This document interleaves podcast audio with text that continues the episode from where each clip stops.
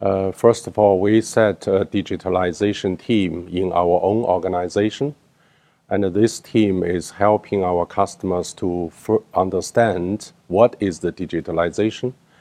And secondly, we built in China several uh, digitalization experience centers in order the customer see, look, and feel what can digitalization bring changes to their business and to their uh, organization.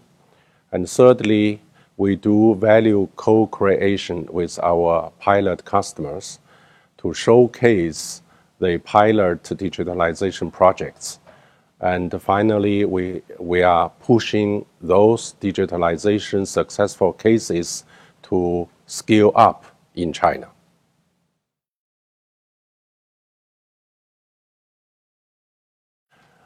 I do suggest our customers uh, challenge their own uh, way of thinking, uh, be open minded, never be afraid of changes, and always look for the new ways of doing things.